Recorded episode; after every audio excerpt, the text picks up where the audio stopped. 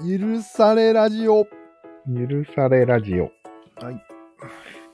今日のテーマは、はい。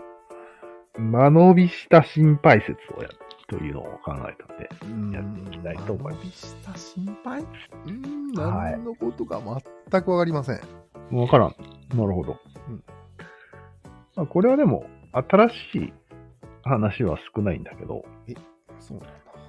うん。やっぱり、人間は、長くものを考えることができるから、うんそれ失敗事も長くなるっていうことなんだけど、おーまあ、当たり前じゃん、これは。まあ、過去から未来までね、うん。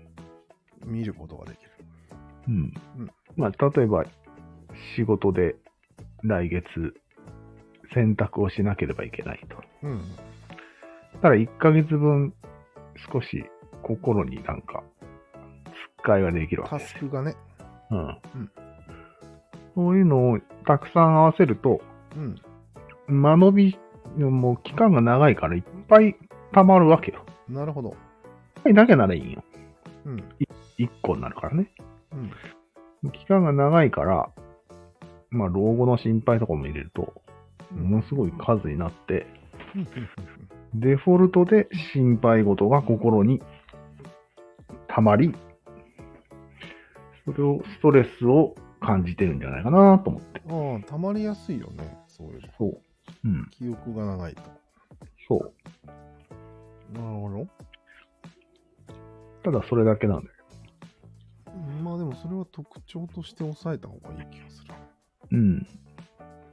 なんか、ちょっとしたことですごいストレスを感じることない。うんこんな、こんなことでうん。ペットボトルが冷たいだけでうんそれ、そういうのはもうだいぶ溜まってるんじゃないかと思って。他のタスクが他のタスクが。